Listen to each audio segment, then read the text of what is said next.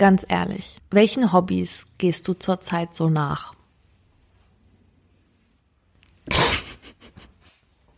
Ich habe momentan keine Zeit für Hobbys und deswegen ist mein Hobby, mein Beruf über Mord und Totschlag recherchieren. Ich bin sehr erfreut, dass das deine Antwort ist. Ich war neulich bei den Comedians Moritz Neumeier und Till Reiners bei ihrem Live-Auftritt. Und die haben dann ein Spiel gespielt. Und dann haben sie sich Leute aus dem Publikum dafür ausgesucht. Auf jeden Fall kannst du es dir schon denken. Du wurdest ausgewählt. Ich durfte mitspielen, toll. Und es gab verschiedene Kategorien und eigentlich war meine Kategorie, dass ich meinen Lieblings-Berliner Stadtteil sagen sollte. Und ich dachte mir, das kriege ich hin. Ich fühle mich in der Lage, diese Frage zu beantworten. Ja. Und dann war aber meine Kategorie plötzlich Hobby. Oh. Und dann fiel mir auf, Du hast auch kein Hobby. ich habe auch keine Hobbys. Ich habe viele Interessen. Aber wer hat Zeit für Hobbys? Und dann? Sagte ich das so? Oh, du, du hast gesagt, ich habe kein Hobby? Ich habe gesagt, ich habe keine Zeit für Hobbys. Was soll ich denn sagen? Bogenschießen? Ich, ich, ich schieße gerne Bogen. Ähm, Und alle so, oh. Es war eher so, was hast du für ein armseliges Leben, du Wurm. Das ist wahr und traurig und ich fühlte mich sehr klein, bis ich mitbekam, dass das Hobby von Moritz Mitspieler Sport war. Und dann musste abgestimmt werden, welches Hobby cooler ist. Und Sport als Hobby zu haben, ist offenbar noch erbärmlicher als gar kein Hobby zu haben. Und deswegen ging dann der Spielpunkt an mich, AK Team Triebtäter. So hatte Moritz Till immer genannt. Und ich glaube, ich war zumindest aus strafrechtlicher Sicht gesehen da in der richtigen Gruppe. Und ich war in dieser Situation echt peinlich berührt. Also jetzt gar nicht, weil ich kein Hobby habe. Das ist mir mittlerweile nicht mal mehr peinlich. sondern weil natürlich einfach alle warten, bis man irgendwas Ja. von sich gibt. Und der Grund, warum ich in solchen Situationen ein Herzkasper bekomme, ist, mein guter Freund Dani, als der damals äh, 18 geworden ist, da hat er seinen Geburtstag groß gefeiert mit vielen Menschen. Und um 12 Uhr nachts haben sich dann alle plötzlich um uns rum versammelt. Und ich stand in der Mitte. Alle Augen auf uns und er hielt dann meine Hand. Und dann kam Background-Musik und dann Oh Gott. und dann sang er ein selbstgeschriebenes Liebeslied für mich. An seinem Geburtstag. Und ich, Arschloch, war halt leider fucking nicht verliebt in ihn und wollte ihn jetzt nicht küssen, weil er mir das Lied geschrieben hat. Also tat ich halt nicht das, was man in dem Moment von mir erwartet hat. Aber alle haben darauf gewartet, dass Ja, ich klar. irgendetwas tue. Und was hast du dann getan? Nichts getan, als Nein. würde ich mich freuen und als wäre das nicht der schlimmste Moment in meinem Leben. Und seitdem habe ich halt ein Problem damit, wenn viele Augen auf mich gerichtet sind. Jetzt denkt man sich natürlich, okay, aber warum macht die Alte denn was mit Fernsehen oder mit Podcast oder so? Aber da sieht man die Menschen halt nicht. Wir sitzen jetzt hier zu zweit und fussel und das war's, ja. Ja. Und damit herzlich willkommen zu dem Podcast, der uns keine Zeit mehr für Hobbys lässt. Und deswegen hören wir beide übrigens jetzt auch mit unseren Fernsehjobs auf, nur um noch mehr Zeit zu haben für Mordlust, Verbrechen und ihre Hintergründe. Mein Name ist Paulina Kraser. Und ich bin Laura Wohlers. Wir erzählen uns hier beide jeweils einen Kriminalfall nach, von dem die andere nichts weiß. Und deshalb bekommt ihr auch unsere ungefilterten Reaktionen zu hören. Und wir lassen hier auch unseren Emotionen freien Lauf und vertreten hier unsere Meinung. Die hat wie immer kein Recht auf Allgemeingültigkeit. Sie muss und soll auch nicht jedem gefallen, sonst kann man sich ja gar nicht mehr darüber aufregen. Nicht despektierlich gemeint. Und ich erzähle das, weil uns genau das bevorsteht. Leute gucken und warten, dass man etwas sagt. Und du fühlst dich jetzt trotzdem noch dazu bereit? Nein. Ja, das ist Pech, weil es steht leider schon fest. Wir gehen live, Paulina. Richtig, voraussichtlich am 26.01. in Köln, am 3.02. in München, am 6.02. in Berlin und am 25.02. in Hamburg. Und der Auftritt am 26.01. in Köln, der ist leider schon komplett ausverkauft. Und äh, das ging so schnell, dass wir nicht mal mehr hier im Podcast darauf hinweisen konnten. Für die anderen Städte gibt es bisher bis zum Zeitpunkt dieser Aufnahme noch keine Tickets. Es kann aber sein, dass, wenn die Folge rauskommt, der Verkauf für die Tickets schon gestartet ist. Also bitte guckt auf unserem Instagram-Kanal Mordlust der Podcast. Da sagen wir dann immer rechtzeitig Bescheid, wenn der Vorverkauf startet. Unser heutiges Oberthema heißt Verschwunden. Es geht also um Personen, die nicht wieder auftauchen. Und wenn euch solch ein Thema triggert, dann seid ihr hiermit gewarnt. Meine Geschichte erzählt von einer überstürzten Flucht und einer jahrelangen Suche nach den Gründen. Es ist Juni 2014. Die Fußballweltmeisterschaft läuft gerade in Brasilien und Deutschland erlebt sein zweites Sommermärchen. Für Lars und seine Freunde geht es an diesem Tag nach Bulgarien. Zum ersten Mal steht für den 28-Jährigen ein richtiger Männerurlaub an und Lars freut sich sehr, als es am Montagmorgen des 30. Juni endlich losgeht. Für eine Woche an den Goldstrand. Der Goldstrand ist das Traumziel für Partytouristen, die nicht viel Geld ausgeben wollen und die sich Strand, Party, günstigen Alkohol und Drogen wünschen. Seit 2004 findet man am Schwarzen Meer die größte Partymeile Bulgariens und viele bekannte Musiker, die sonst auf Mallorca auftreten. Jedes Jahr kommen deshalb Zehntausende Jugendliche und junge Erwachsene dorthin, genau wie jetzt Lars und seine Kumpels. Lars startet von Wilhelmshaven aus. Dort wohnt er seit ein paar Monaten. Eigentlich kommt er aus Mahne an der Ostsee, doch schon seit 2007 arbeitet er in Wilhelmshaven als Feinwerkmechaniker in einem Kraftwerk. Lars ist groß, sportlich schlank, mit blonden Haaren und braunen Augen. Bepackt mit einem Rucksack und einer Reisetasche kommt er zusammen mit seinen Freunden am Nachmittag am Flughafen in Varna an. Von da aus geht es direkt in das gebuchte All-Inclusive-Hotel, das nur fußläufig vom Strand und der Partymeile entfernt liegt. Die nächsten fünf Tage verlaufen genauso, wie man sich einen typischen Partyurlaub vorstellt. Tagsüber chillen die Jungs am Pool oder am Strand, spielen oder schauen Fußball. Lars ist großer Fußballfan. Eigentlich schlägt sein Herz für Werder Bremen, aber bei der WM fiebert er natürlich mit der Nationalelf mit. Abends geht's dann in die nahegelegenen Clubs und Bars zum Feiern. Auch der sechste Tag des Urlaubs unterscheidet sich nicht groß von den anderen. Zwei Kilometer von ihrem Hotel entfernt schauen die jungen Männer an diesem Samstagabend Fußball. In der Rockbar wird das Spiel Niederlande gegen Costa Rica übertragen. Überall auf den Bartischen stehen kleine Fähnchen der verschiedenen Länder und Lars macht sich einen Spaß daraus, die Fahnen hin und her zu tauschen. Also die niederländischen Flaggen vor die Fans von Costa Rica und umgekehrt. Das findet nicht jeder Fußballfan in der Bar lustig und so kommt es zu einem kleinen Streit, den Lars aber friedlich lösen kann. Bis spät abends feiern die Jungs in der Rockbar, bis am Ende nur noch drei von ihnen übrig sind. Lars, Tim und Paul. Sie sind die letzten Gäste, die an dem frühen Morgen das Lokal verlassen. Tim und Paul wollen sich dann noch was bei McDonald's holen. Lars möchte nichts. Schon den ganzen Urlaub über hat er nicht viel Appetit. Er sagt den anderen also, dass er draußen warten will. Als Paul und Tim dann aber nach kurzer Zeit wieder rauskommen, ist Lars verschwunden. Die beiden suchen die Gegend ab, können ihren Freund aber nirgends finden. Irgendwann entscheiden sie sich, zurück ins Hotel zu gehen, in der Hoffnung, dass Lars sich einfach schon mal allein auf den Heimweg gemacht hat. Am nächsten Morgen treffen sie ihn dann auch im Hotel wieder. Er erzählt ihnen, dass er vor dem McDonalds mit deutschen Bayern München Fans aneinander geraten ist und dass die nach dem Streit zwei ausländische Männer bezahlt hätten, um ihn zu verprügeln. Dabei hätte er einen heftigen Schlag aufs Ohr bekommen. Seine Freunde finden die Story irgendwie merkwürdig, fragen aber nicht weiter nach.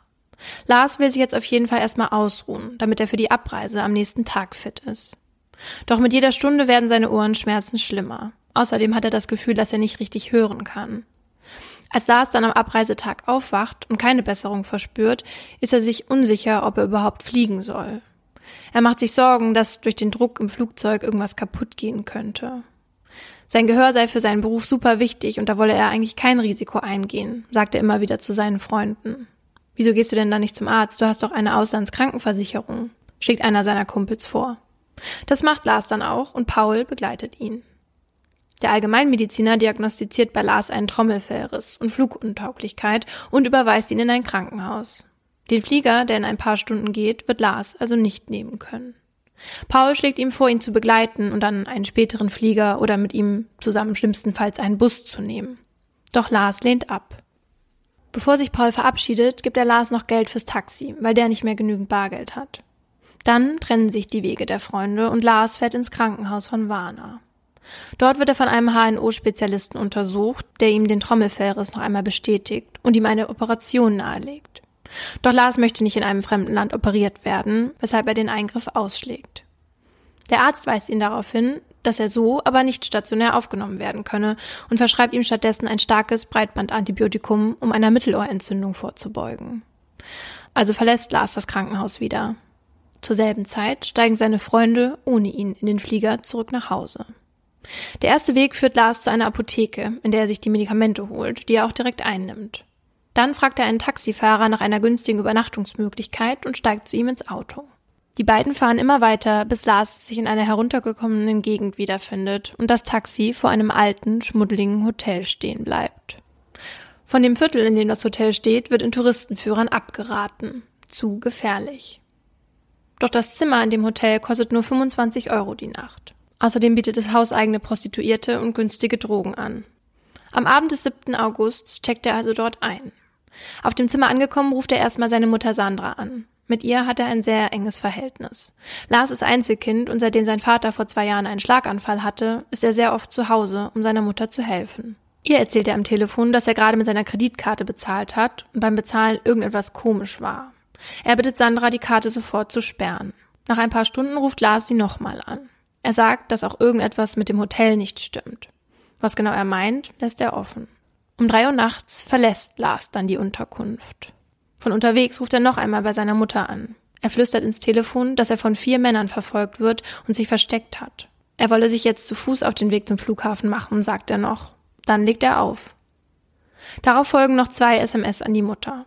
Was ist Cefzil 500? schreibt Lars. Sandra findet heraus, dass Cefzil 500 der Name eines Antibiotikums mit dem Wirkstoff Ciprofloxacin ist. Das Mittel, das Lars sich in der Apotheke geholt hat. Zwei Stunden später wird Lars von einer Sozialarbeiterin, die in einem Taxi unterwegs ist, aufgegabelt. Er hatte an der Straße gestanden und wild mit den Armen gefuchtelt. Der Sozialarbeiterin und dem Taxifahrer fallen während der Fahrt zum Flughafen auf, dass Lars ungewöhnlich große Pupillen hat. Gegen 6 Uhr morgens lassen sie Lars dann am Flughafen von Varna raus, wo er von Bildern einer Überwachungskamera aufgenommen wird. Es ist schon wieder hell, als Lars mit Rucksack und Reisetasche das Flughafengebäude betritt. Von dort aus ruft er nochmal seine Mutter an und erklärt ihr erleichtert, dass er es zum Flughafen geschafft hat. Mutter Sandra rät ihrem Sohn, noch einmal zum Flughafenarzt zu gehen, um abzuklären, ob er heute nicht doch fliegen könnte. Vorsichtshalber hat sie ihm schon einmal einen neuen Flug für den Nachmittag und zusätzlich noch ein Busticket gekauft, damit er auf jeden Fall heute nach Hause kann. Lars bittet seine Mutter noch, ihm 500 Euro via Western Union zu überweisen. Wofür, sagt er nicht. Dann macht er sich auf der Flughafentoilette kurz frisch und ruft Sandra dann noch einmal an. In diesem Telefonat erklärt er ihr, dass sie ihn weder fahren noch fliegen ließen. Doch er erklärt nicht, wer ihm diese Heimreise untersagt haben soll. Der Arzt kann es nicht gewesen sein, weil Lars den erst nach diesem Gespräch aufsucht. Die Überwachungsbilder zeigen nämlich, wie er erst gegen 9 Uhr Richtung Behandlungszimmer geht. Dort wird er vom Arzt untersucht und unterschreibt eine Erklärung, dass er auf eigene Gefahr nach Hause reisen möchte. Während er im Behandlungszimmer sitzt, wirkt Lars auf den Mediziner unruhig. Als dann ein Mann vom Flughafenpersonal in Uniform bekleidet den Raum betritt, fängt Lars an, zusammenhangslos zu stammeln, er habe Angst um sein Leben und wolle nicht sterben. Er erklärt außerdem, dass er keine weiteren Tabletten mehr nehmen möchte. Der Arzt und der andere Mann versuchen ihn zu beruhigen, doch Lars steht plötzlich auf und flüchtet aus dem Zimmer. Die Überwachungskamera nimmt auf, wie Lars quer durch das Gebäude sprintet. Ohne Gepäck, ohne Handy, Ausweis oder Portemonnaie. Als Lars das Flughafengebäude verlässt, verlangsamt sich sein Tempo kurz. Doch dann fängt er wieder an zu laufen. Immer wieder schaut er sich um. Obwohl ihm niemand folgt, rennt er weiter, bis er auf einen 2,5 Meter hohen Stacheldrahtzaun stößt. Doch auch der hält ihn nicht auf. Und so sehen Passanten, wie Lars über den Zaun klettert und im Sonnenblumenfeld dahinter verschwindet. Als Sandra mehrere Stunden nichts von ihrem Sohn hört und er auch nicht mit dem geplanten Flieger in Deutschland ankommt, ruft sie das deutsche Konsulat in Bulgarien an. Daraufhin wird die bulgarische Polizei eingeschaltet. Auch die deutschen Behörden nehmen kurze Zeit später die Ermittlungen auf. Mit Hilfe von Interpol und dem Bundeskriminalamt arbeiten die beiden Behörden zusammen. Als erstes wird das große Sonnenblumenfeld mit seinen zwei Meter hohen Pflanzen mit Hilfe von Spürhunden abgesucht. Doch die Beamtinnen finden keine Spur des 28-Jährigen. Auch nicht an den Orten, an denen Lars vor seiner Flucht war. Vier Tage nach dem Verschwinden gründen Kollegen von Lars in Deutschland die Facebook-Seite Findet Lars mit Tank, um so viele Menschen wie möglich auf den Fall aufmerksam zu machen. Auch eine Homepage mit demselben Namen wird ins Leben gerufen, auf der man Informationsflyer in verschiedenen Sprachen herunterladen kann. Am 16. Juli beauftragt die Familie dann eine internationale Detektei. Als es auch nach 14 Tagen noch keinen Anhaltspunkt gibt, fliegt Sandra selbst nach Warna, weil sie es zu Hause nicht mehr aushält. In der Stadt angekommen, klappert sie Krankenhäuser und Psychiatrien ab und besucht die Orte, an denen Lars mit seinen Freunden und in der Nacht vor seinem Verschwinden war. Außerdem verteilt sie die Flyer zusammen mit anderen Helfern überall in Warna und Umgebung. Als die Videos der Überwachungskameras vom Flughafen veröffentlicht werden, stürzt sich auch die Presse auf die Geschichte und Sandra tritt in mehreren bulgarischen und deutschen Fernsehsendungen auf. Danach gehen etliche Hinweise ein und auch innerhalb der nächsten Jahre. So wie zum Beispiel erst diesen Sommer, als ein Lkw-Fahrer in Ostdeutschland einen Anhalter mitgenommen hatte, von dem er im Nachhinein überzeugt war, es habe sich um Lars gehandelt. Doch alle Spuren verlaufen im Sand. Obwohl die bulgarische und die deutsche Polizei, das Auswärtige Amt, der Weiße Ring, Hilfsorganisationen aus Bulgarien, zwei Detekteien und etliche Privatpersonen nach Lars suchen und eine Belohnung von 40.000 Euro ausgesetzt ist, konnte er bis heute nicht gefunden werden. Die mysteriösen Umstände seines Verschwindens haben Hunderttausende Menschen fasziniert.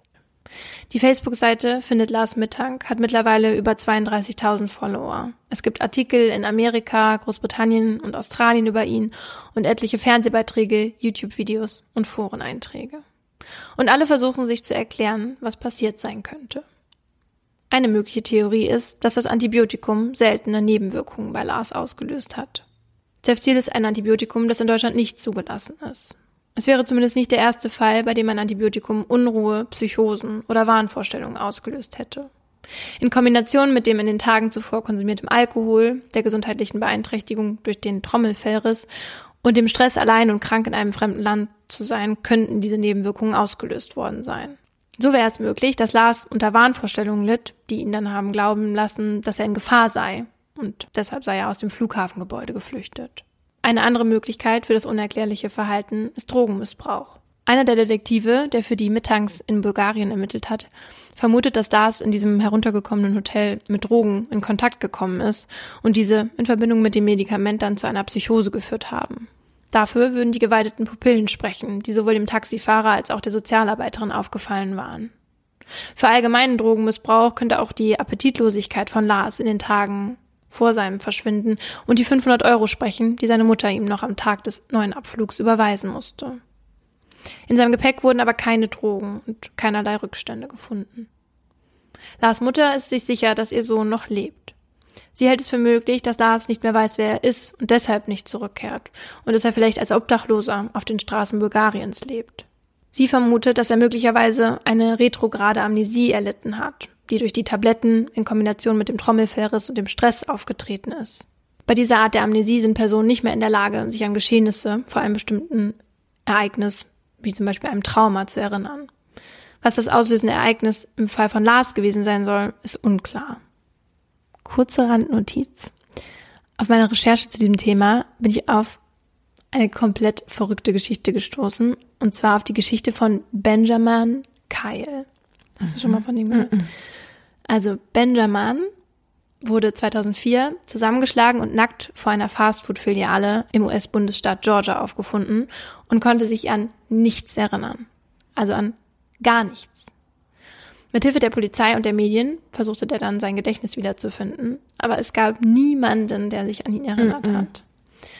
Erst elf Jahre später konnte seine Identität durch verschiedene komplizierte DNA-Tests geklärt mhm. werden. Und? Wo kam er eigentlich her? Also eigentlich kam der äh, aus Indiana, da ist er aufgewachsen, aber danach hat er in Colorado gelebt. Wieso konnte sich keiner an ihn erinnern? Er hatte halt irgendwie Jahre davor mit seiner Familie gebrochen mhm. und war auch in einem anderen Bundesstaat. Mhm. Und dann haben die wahrscheinlich nicht diese Nachrichten gesehen. Ja. Scheiße. Er war sich aber quasi sicher, dass er Benjamin heißt. Aber so hieß er gar nicht. Wahrscheinlich hatte er einfach auch vergessen, dass es Benjamin heißt. Was im Fall Lars Mittank gegen diese Theorie spricht, ist, dass auch wenn man an einer retrograden Amnesie leidet, man in der Regel weiß, wie man sich Hilfe sucht. Also man vergisst zwar biografische Informationen, nicht aber, wie man sich verständigt. Also müsste Lars wissen, dass er Deutsch spricht und dass er Hilfe zum Beispiel bei der deutschen Botschaft bekommen könnte. In den Foren und Blogbeiträgen von den sogenannten Armchair Detectives, wir kennen sie, findet man natürlich noch viele andere Theorien. Von Organhandel bis Drogenschmuggel, Gangkriminalität, Auftragsmord Oder dass Lars Zeuge von etwas geworden ist, das er nicht hätte sehen dürfen. Diese weit hergeholten Theorien helfen nicht, Lars zu finden. Doch das Sprechen und Diskutieren über sie hilft ihnen nicht in Vergessenheit geraten zu lassen. Und solange Lars noch in den Köpfen der Menschen ist, die mit wachen Augen durch die Welt gehen, solange besteht theoretisch die Möglichkeit, dass man ihn wiederfindet, tot oder lebendig. Und auch wenn es unwahrscheinlich ist, solltet ihr die Person sein, die ihn sieht, meldet euch bitte bei der Polizei oder der Detektei gütig. Kontaktdaten packe ich euch in die Show Notes. Das ist jetzt eine Folge, wo relativ klar war, dass einer von uns Lars behandeln muss, weil der Fall so präsent in den Köpfen ist, mhm. dass uns auch mehrere Leute schon darum gebeten haben, den mal zu behandeln, weil sie ihn mal von uns hören wollten, weil der wirklich so viele Menschen immer noch bewegt. Und ich habe dieses Bild von ihm, wie er in dieses Sonnenblumenfeld rennt, das hat sich bei mir auch im Kopf irgendwie total eingebrannt, die Vorstellung daran. Mhm. Und es ist so schwierig, sich selber weiß zu machen, dass jemand einfach so verschwinden kann. Ja. Was mich so gecatcht hat irgendwie an diesem Fall sind halt die Videos. Wenn man halt ein Bild dazu hat und man sieht, wie er rennt und dass er sich auch immer wieder halt umschaut, obwohl ihm keiner folgt und dass er anscheinend halt so eine Angst gehabt hat, dass er ohne seinen Pass wegrennt und ohne Handy und sogar einen 2,5 Meter hohen Stacheldrahtzaun über, überwindet, was für eine Angst muss er gehabt haben, ja. Erinnerst du dich an dieses Video von der Frau, die wenig später im Hoteltank oben auf dem Dach gefunden wurde? Elisa Lam. Ja, da gibt es halt diese Überwachungsvideos, wie sie im Fahrstuhl steht und du bekommst wirklich den Eindruck, dass sie ganz große Angst hat, gerade verfolgt zu werden und sie guckt die ganze Zeit durch die Tür und hofft offenbar, dass diese Fahrstuhltür zugeht oder dass sie nicht gesehen wird. Und es ist so beklemmend, diese Vorstellung, dass jemand in den Sekunden vor seinem Tod oder halt eben vor seinem Verschwinden so eine Angst gehabt hat. Und man will natürlich wissen, warum. Waren wirklich irgendwelche Psychosen daran schuld oder, oder war die Angst in dem Sinne real? Und bei Elisa weiß man ja auch bis heute nicht, ob sie wirklich verfolgt wurde oder ob es nur in ihrem Kopf stattgefunden hat. Ich glaube halt, dass diese Fälle so faszinierend sind, weil die Menschen wissen möchten, was passiert ist, weil es so schwierig ist, kein Ende einer Geschichte zu haben. Ich glaube, wichtig ist einfach irgendeine Antwort für sich zu definieren, weil diese Ungewissheit so problematisch ist. In Deutschland werden 97 Prozent aller vermissten Fälle innerhalb eines Jahres gelöst. Die allermeisten vermissten Personen tauchen also wieder auf. Ein Mittel, das beim Auffinden der Person in den letzten Jahren immer mehr an Bedeutung gewonnen hat, ist das Internet. Und damit komme ich zu meinem Aha, der Rolle von Social Media in vermissten Fällen. Heute nutzen nämlich nicht nur Angehörige von vermissten Personen das Internet, sondern auch Hilfsorganisationen und staatliche Behörden. Es hilft nämlich dabei, Informationen zu Vermissten schnell und an ein großes Publikum zu verteilen. Immer mit dem Gedanken, je mehr Menschen von einer vermissten Person wissen, desto eher kann sie erkannt und gefunden werden. Und das hat tatsächlich auch schon in einigen Fällen funktioniert. Zum Beispiel im Fall von Datanian Brooks aus Auckland, Kalifornien. Der Dreijährige wurde 2017 von seiner Mutter bei der Polizei als vermisst gemeldet, nachdem eine Bekannte, die mit dem Kleinen einkaufen war, nicht mehr zurückgekehrt war. Die Polizei hatte die Informationen zum Kind, zur Frau und zu dem Auto bei Twitter gepostet, woraufhin der Tweet dann wieder etliche Male geteilt wurde. Unter anderem auch von einem Footballspieler der Auckland Riders. Einer seiner über 250.000 Follower hatte daraufhin das Auto entdeckt und D'Artagnan konnte zu seiner Mutter zurückgebracht werden. Echt, das ist ja eine abgefahrene Geschichte. Mhm. Also da kann man auch mal sehen, was für Möglichkeiten es gibt. Ne? Ja. Und ich habe ein paar solche Fälle mhm. gefunden. Auch in Deutschland nutzt die Polizei Social Media, um die Hilfe der Bevölkerung in Anspruch zu nehmen. So hat die Berliner Polizei zum Beispiel innerhalb der letzten vier Wochen vier Vermisstenmeldungen gepostet, die ihrerseits dann wieder hunderte Male geteilt wurden. Und auf der ganzen Welt gibt es ähm, so Facebook-Gruppen und Seiten für das Posten von vermissten Fällen. Im Fall von verschwundenen Kindern arbeitet Facebook in einigen Ländern wie Großbritannien und den USA sogar mit den Behörden zusammen. Dort ist es der Polizei nämlich möglich, Vermisstenmeldungen ganz oben auf Feeds von Nutzern in der näheren Umgebung zu platzieren. Mhm. Emily Wecker, ehemalige FBI-Agentin und jetzt zuständig für die Sicherheit bei Facebook, sagte dazu, auf der ganzen Welt sehen wir, wie Menschen in harten Zeiten zusammenhalten und Facebook dazu nutzen, Informationen weiterzugeben und zu helfen. Diese Meldungen helfen, das noch einmal zu beschleunigen und mehr Menschen denn je zu erreichen. Und nach dem vielen Facebook-Bashing, was wir so in letzter Zeit betrieben haben, ist das ja mal ein nützliches Tool. Und auch Lars Familie und Freunde nutzen Social Media bei der Suche nach ihm. Über die Grenzen hinaus ist der Fall gerade deshalb so bekannt geworden. Bei YouTube wird Lars sogar als bekanntester Vermisster bezeichnet. Das ist aber auch ein Bekanntheitsstatus, den man wirklich nicht unbedingt erhalten möchte. Nope. Der Familie war es wichtig, kurz nach dem Verschwinden Urlauber und Trucker zu erreichen, die nach Bulgarien unterwegs waren, damit sie dann ihre Augen aufhalten können. Durch die Community kamen dann auch immer wieder neue Hinweise, doch wie wir wissen, haben diese bisher nicht zum Auffinden von Lars geführt, aber zum Auffinden anderer vermisster Personen. Zum Beispiel dem Kanadier Anton. Enten? Ja, Anton. Aber es heißt ja nicht Enten. Das heißt ja nicht Anton auf. Anton. Anton. Okay. Nein, das ist das Pokémon. Achso, ich, ich glaube, ich, wie wird der denn jetzt ausgesprochen? Heißt es Enten? Nee, es ist Anton, weil es ist auch Antron. Das heißt ja auch nicht Antron. Okay, ich mach. Zum Beispiel dem Kanadier Anton Pilipa. Der war in Brasilien aufgefunden worden, hatte keine Papiere bei sich und war geistig verwirrt. Und wie der von Kanada bis Brasilien gekommen ist, das weiß man nicht. Auf jeden Fall hat die Polizei dann ein Foto von ihm gemacht und veröffentlicht, um eben ähm, ihn identifizieren zu können. Mhm. Und weil er echt so ein bisschen Ähnlichkeit mit Lars hat, wurde er dann von einigen Facebook-Nutzern fälschlicherweise für Lars gehalten. Und dadurch, dass das Foto dann so oft bei Social Media geteilt wurde, kam das dann auch schließlich bei jemandem an, der den Anton kannte. Und so konnte er dann auch wieder zu seiner Familie zurückgebracht werden. Ja, ist gar nicht auszumalen, wie die Familie von Lars dann in dem Moment darauf reagiert hat, als man sagte, hier gibt es jemanden, der ist vielleicht Lars. Ja, in dieser Situation sind die aber immer wieder, weil immer wieder kriegen sie halt Infos von Leuten, die meinen, sie hätten Lars irgendwo gesehen. Mhm. Ja. Stimmt auch wieder.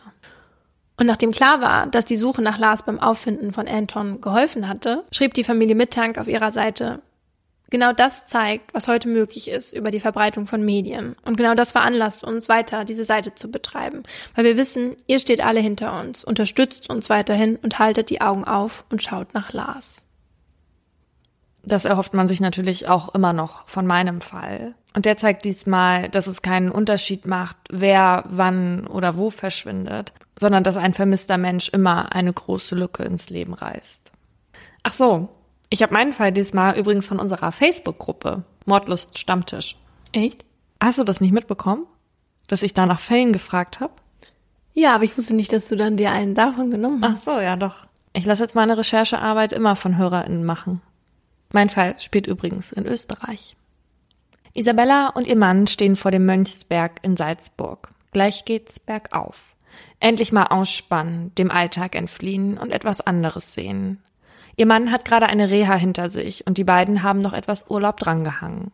Zwei Wochen. Das tut gut. Isabella ist zu Hause viel eingespannt. Die Pflege ihrer Mutter Marianne ist sehr anstrengend. 2012 ist sie im Alter von 77 Jahren an Alzheimer erkrankt. Seitdem kümmert sich Isabella jeden Tag aufopferungsvoll um ihre Mutter. Außer wenn sie mal wegfährt, um sich zu erholen, so wie jetzt. Damit Marianne trotzdem versorgt ist, bringen sie sie in der Zeit immer in eine Kurzzeitpflege. Das ist so circa dreimal im Jahr. Marianne ist nicht so gerne dort, aber sie akzeptiert das. Isabella hat auch ein wenig Schuldgefühle, wenn sie ihre Mutter dorthin abgibt, aber sie muss ja auch mal raus. Vor zwei Tagen sind sie deswegen ins Heim St. Vitus nach La an der Thaya gefahren.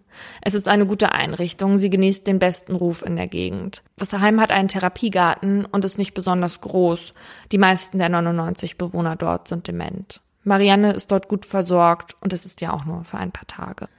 Mariannes Demenz ist mittlerweile in einem Stadium angekommen, wo Sprechen nicht mehr so richtig klappt. Manchmal kommen nur noch einzelne Wörter raus. Meistens muss man nachfragen und dann antwortet sie mit Ja oder Nein, mit Kopfschütteln oder Nicken. Als das mit der Demenz anfing, konnte Isabella zusehen, wie es immer schlechter wurde. Früher hatte ihre Mutter gerne oft gebacken. Irgendwann funktionierte es einfach nicht mehr. Sie vergaß zuerst Zutaten und dann ließ sie es ganz. Das so mitzubekommen ist für die Person selbst, aber auch für die Familienangehörigen nicht leicht. Sie ganz in eine Betreuung zu geben, kommt für die Familie nicht in Frage. Ihre Mutter hat immer alles für Isabella und ihre vier Geschwister getan. Jetzt ist es eben andersrum. Dieser Sonntag am 21. Mai 2017 ist ein schöner Frühlingstag. Im Vitusheim, wie es genannt wird, standen die BewohnerInnen wie immer. Marianne ist gut drauf. Sie frühstückt sogar richtig ordentlich. Und dann ist die Messe. Marianne war schon immer sehr gläubig und deswegen geht sie gern dorthin. Gehalten wird sie in einer kleinen Kapelle direkt im Vitusheim im Erdgeschoss zwischen zwei Wohneinheiten des Heims. Aber auch Leute von außerhalb können den Gottesdienst besuchen. Die Messe beginnt um 10 Uhr und um circa Viertel vor wird Marianne Schmidt und eine weitere Bewohnerin, die im Rollstuhl sitzt, von einer Pflegerin in die Kapelle geführt. Die Frau im Rollstuhl sitzt immer an dem gleichen Platz, im Gang, neben den linken Bänken. Marianne wird daneben in die letzte Reihe platziert. An diesem Tag hält eine Pastoralassistentin die Messe. Der Gottesdienst geht wie fast immer eine Stunde. Als er an diesem Tag endet und Marianne wieder abgeholt und auf ihr Zimmer gebracht werden soll, stellen die Pflegerinnen und die Pfleger fest, Marianne Schmidt sitzt nicht mehr auf ihrem Platz. Isabella holt das Handy raus. Sie will ein Foto von sich und der schönen Kulisse in Salzburg machen. Als sie aufs Handy schaut, sieht sie, dass jemand mehrmals versucht hat, sie zu erreichen. Sie drückt auf die Nummer, um zurückzurufen. Es ist das Vitusheim. Ist ihrer Mutter etwas passiert? Ist sie vielleicht hingefallen? Ja, hallo? Ihre Mutter, sie ist weg. Sie ist weggegangen. Wir können sie nicht finden. Oh Gott.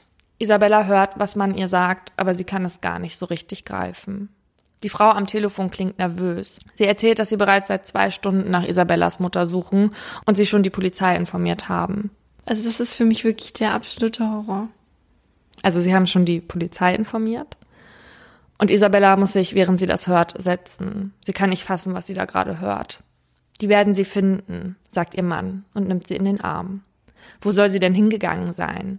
Sie ist noch nie einfach weggegangen oder ziellos umhergeirrt. Das ist ein völlig untypisches Verhalten für sie. Langsam wird es dunkel in La an der Thaya. Private Suchtrupps durchforsten noch immer die ländliche Umgebung rund um das Vitusheim. Nachdem das Pflegeheim vom Keller bis in den Dachboden nach Marianne Schmidt gesucht hat, haben sie die Polizei informiert. Mittlerweile ist das ganze Dorf alarmiert und hilft beim Suchen nach Marianne. Auch Pfleger und Pflegerinnen des Heims, die heute gar keinen Dienst haben, fahren die Gegend mit dem Fahrrad oder mit dem Auto ab. Sogar die Bürgermeisterin ruft auf, sich an der Suche zu beteiligen. Es gibt Fahndungsaufrufe, die vom Lokalsender und über Social Media veröffentlicht werden. Nachbarn, Polizei, Freiwillige Feuerwehr, sogar Jäger und Fischer suchen nach der 82-jährigen, kleinen, zierlichen Dame mit kinnlangen, rot gefärbten Haaren. Sie trägt eine schwarze Hose, schwarze Schuhe und ein beige-rotes Shirt. Sehr weit kann Marianne ja eigentlich nicht gekommen sein, aber sie ist wie vom Erdboden verschluckt. Isabella, die mittlerweile angereist ist, und weitere Familienmitglieder rennen noch in der Dämmerung durch La und rufen laut den Namen ihrer Mutter. Aber umso später es wird, umso schwieriger wird es für Isabella und ihre Familie. Isabella weiß, wie hilflos ihre Mutter alleine ist. Der Gedanke, dass sie irgendwo allein umherirrt, macht sie fertig. Die Suchtrupps gönnen sich nur ein paar Stunden Schlaf, bevor sie am nächsten Tag weitermachen. Die Hilfsbereitschaft im Dorf ist riesig. Schon deswegen, weil La nur knapp 6200 Einwohner hat und damit alles andere als anonym ist. Hier kennt man sich. Dass jemand allein verwirrt und nur mit Hausschuhen bekleidet völlig ungesehen durch die Nachbarschaft läuft, ist nahezu unmöglich. Mhm. Doch bei aller Unwahrscheinlichkeit scheint genau das hier passiert zu sein. Niemand hat Marianne nach der Kapelle gesehen. Normalerweise gibt es immer irgendwelche letzten Spuren. Also jemanden, der die vermisste Person in irgendeine Richtung hat gehen sehen, manchmal auch Zeugen, die etwas Auffälliges beobachtet haben, irgendwas. Doch bei Marianne gibt es solche Spuren nicht. Es gibt nur einen Ausgang aus der Kapelle und der führt nicht direkt nach draußen. Ist Marianne also dadurch wieder rausgegangen, hätte sie ungesehen durch den Flur und durch den großen Eingangsbereich gemusst. Tatsächlich gibt es zwei Zeuginnen, die aussagen, eine ältere Frau gesehen zu haben. Ob die Frau aber Ähnlichkeit mit Marianne Schmidt hatte oder sie gar war, können sie nicht sagen. Und ich glaube, ich muss nicht erwähnen, wie wenig vielversprechend die Sichtung einer älteren Dame in einem Pflegeheim ist. Hm. Das heißt, die Polizei weiß nicht mal, wo sie anfangen soll, weil sie eben die Suche nicht einschränken können. Natürlich stellt sich die Frage, war Marianne überhaupt sicher in der Messe gewesen? Das Heim bestätigt das. Es gäbe keinen Zweifel daran, die zuständige Pflegerin hätte sie dort abgesetzt. Das sagt das Heim. Aber da war ja auch die eine dabei, oder? Die im Rollstuhl. Ja. Die sagt nein, oder was? Hm, ich weiß nicht, was die Frau sagt. Sie werden sie befragt haben, aber ich sag mal so, in dem Heim sind überwiegend Ach, demente ja. Personen. Ja. Anwesend an diesem Tag war auch eine ehrenamtliche Helferin, die zuvor 20 Jahre für das Vitusheim gearbeitet hat. Diese Frau kennt also die Menschen dort und sie kannte auch Marianne. Sie sagt, sie hätte sie an diesem Tag dort nicht gesehen. Gleiches sagt auch die Frau, die an diesem Tag die Messe gehalten hat. Zumindest könne sie sich nicht daran erinnern. Nun ist die Kapelle sehr klein und gemütlich. Also ich habe Videos davon gesehen und darauf sieht man nur sechs Bankreihen pro Seite mit maximal drei bis vier Sitzplätzen. Andere Besucher sagen auch, dass sie Marianne nicht gesehen haben. Andere wiederum behaupten, sie wäre dort gewesen. Ist sie nach der Messe mit den anderen vielleicht durch die Tür gegangen? Auch das hält das Heim für eher unwahrscheinlich, das hätte man doch gemerkt. Es gehen halt meistens die gleichen Personen am Sonntag zum Gottesdienst. Sowas fällt doch auf. Was aber sicher scheint, dass Marianne nicht während der Messe aufgestanden ist und gegangen ist. Das hätten die Pflegerinnen und Pfleger nämlich mitbekommen, weil die sind angehalten, die BewohnerInnen zu begleiten. Sie hätte die Messe also auf keinen Fall unbemerkt verlassen können, sagt eine der Pflegerinnen des Heimes. Mhm. Und noch was spricht dagegen, dass sie einfach aufgestanden und gegangen ist. Manche demente PatientInnen haben sogenannte Weglauftendenzen. Im Vitusheim bekommen die, die das haben, dann einen Sender am Körper angebracht. Wenn die Person dann den festgelegten geschützten Bereich verlässt, wird das Pflegepersonal benachrichtigt. Marianne Schmidt hatte so einen Sender nicht bei sich. Ganz einfach, weil sie ihn nicht brauchte. Das Heim hätte für sowas niemals eine Genehmigung bekommen, weil Marianne nicht mal Anzeichen von Weglauftendenzen hätte. Sie war halt eher gehfaul. Mhm. Das Vitusheim liegt etwas außerhalb des Zentrums von La. In der Nähe sind einige Wohnsiedlungen. La liegt gerade einmal einen Kilometer von der tschechischen Grenze entfernt und bis dahin geht man über große, flache Felder.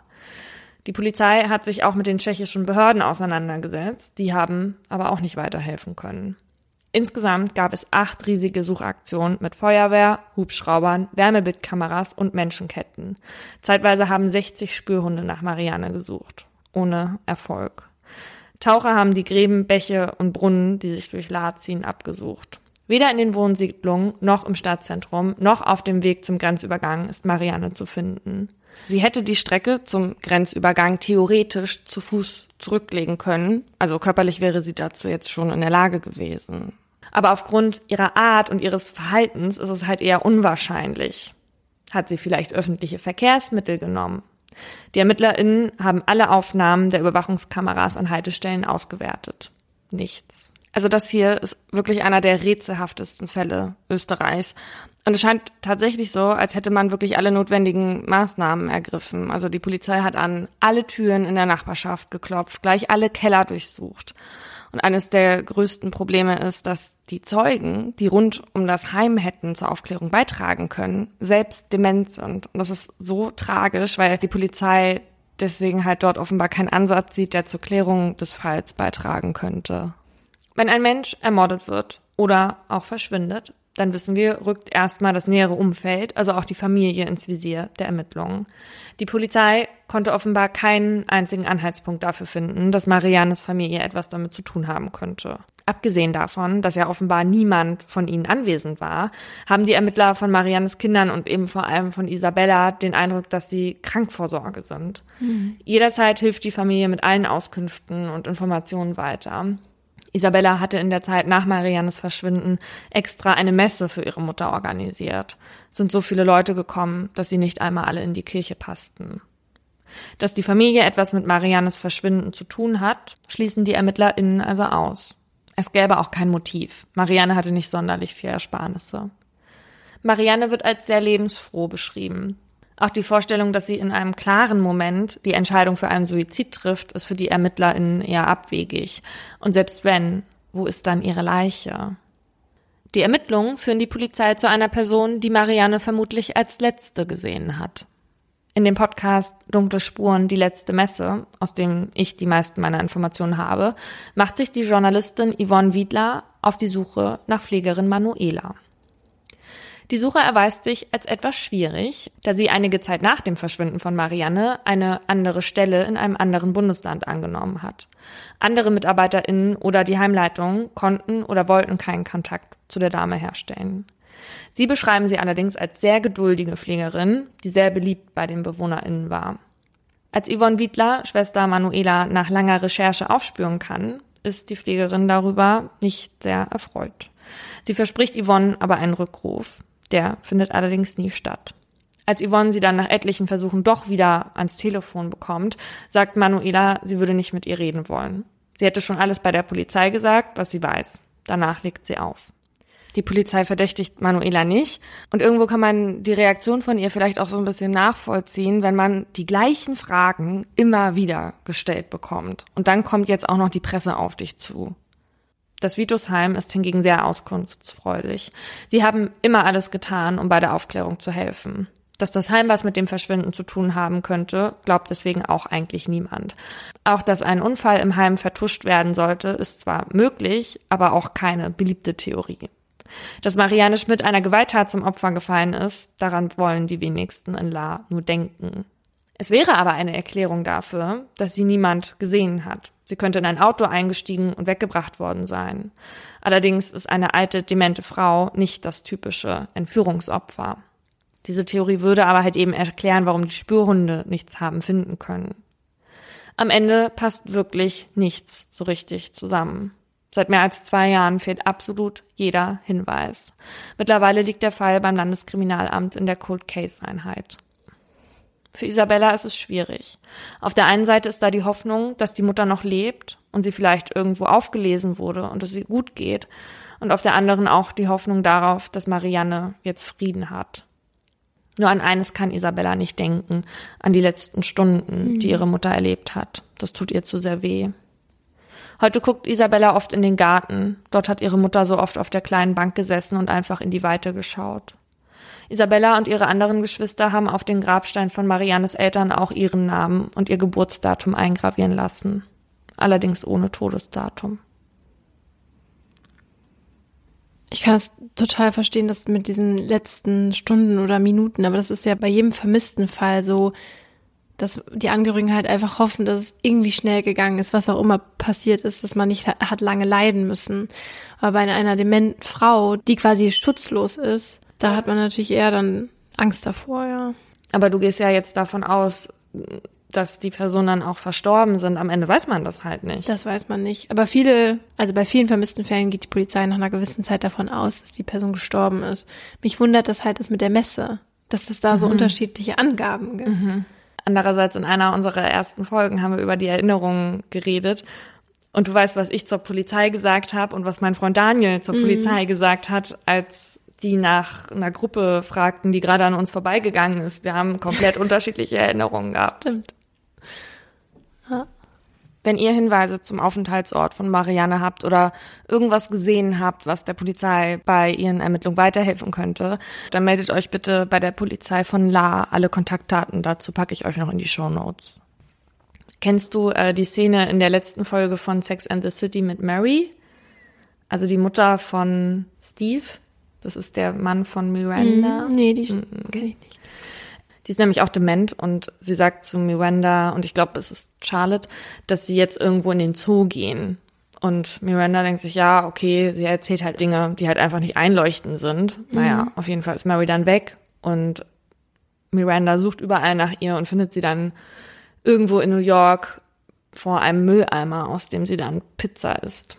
Mhm letzte Folge noch Goethe zitiert. Heute befinden wir uns wieder auf dem Boden der Tatsachen bei Sex and the City. Herzlich willkommen. Aber auf jeden Fall ist das so eine typische Szene für demente Menschen. Dass sie rausgehen und dann verschwinden, weil sie irgendwo hingehen, das kommt gar nicht so selten vor. Und das liegt vor allem an der sogenannten Weglauftendenz, über die ich vorhin schon kurz gesprochen habe. Erst Anfang des Jahres ist ein 81-Jähriger aus Oldenburg aus seinem Pflegeheim ausgebüxt und sechs Stunden lang umhergeirrt. In dieser Zeit hat er zu Fuß 26 Kilometer wow. zurückgelegt.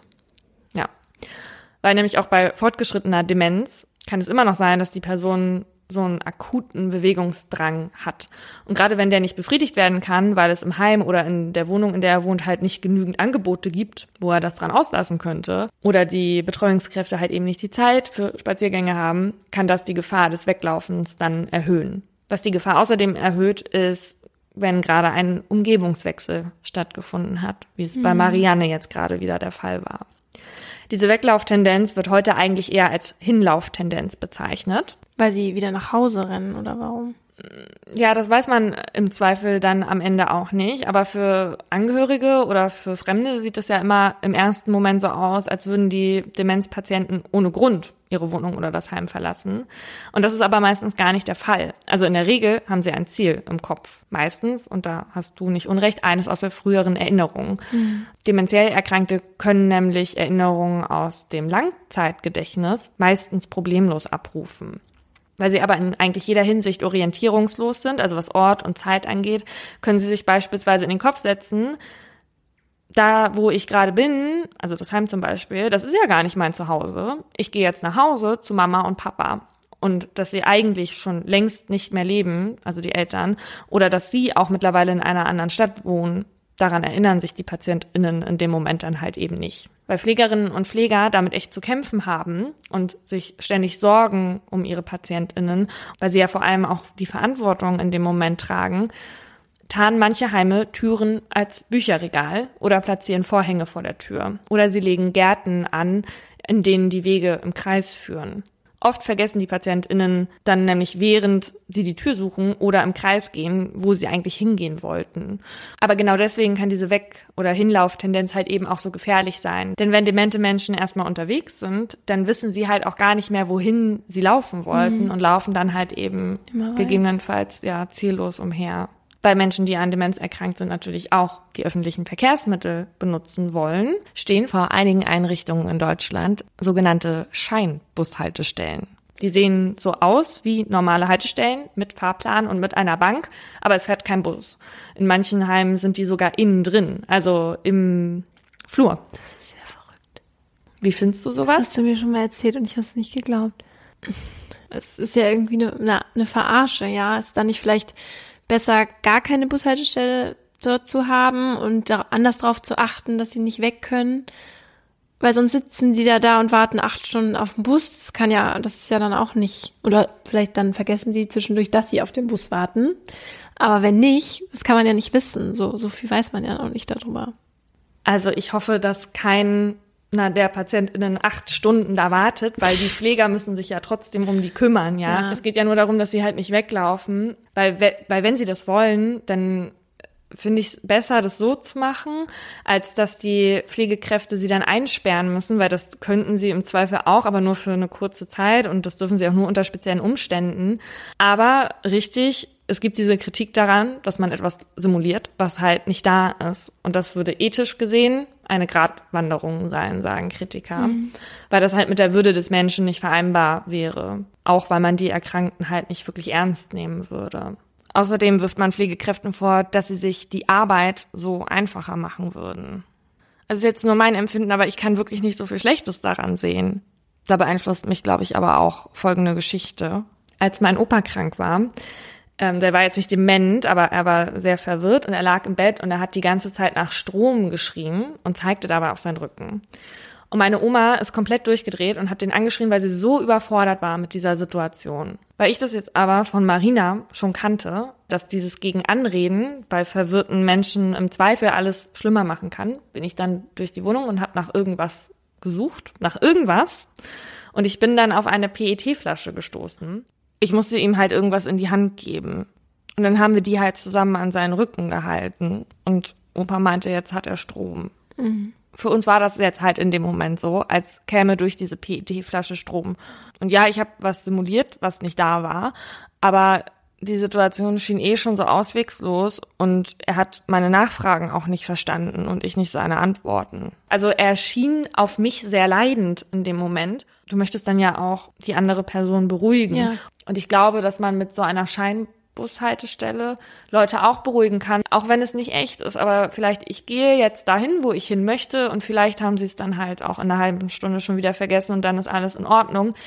Nur werden sie teilweise halt nervös, wenn sie nicht weg können oder nicht das Gefühl bekommen, dass sie da weg können. Genau, wenn sie einfach diese Bushaltestelle sehen und sozusagen den Gedanken haben, ich kann weg, wenn ich will, sozusagen. Ja. Dass das ihnen hilft, ja. Ich finde es einfach super schwer zu beurteilen.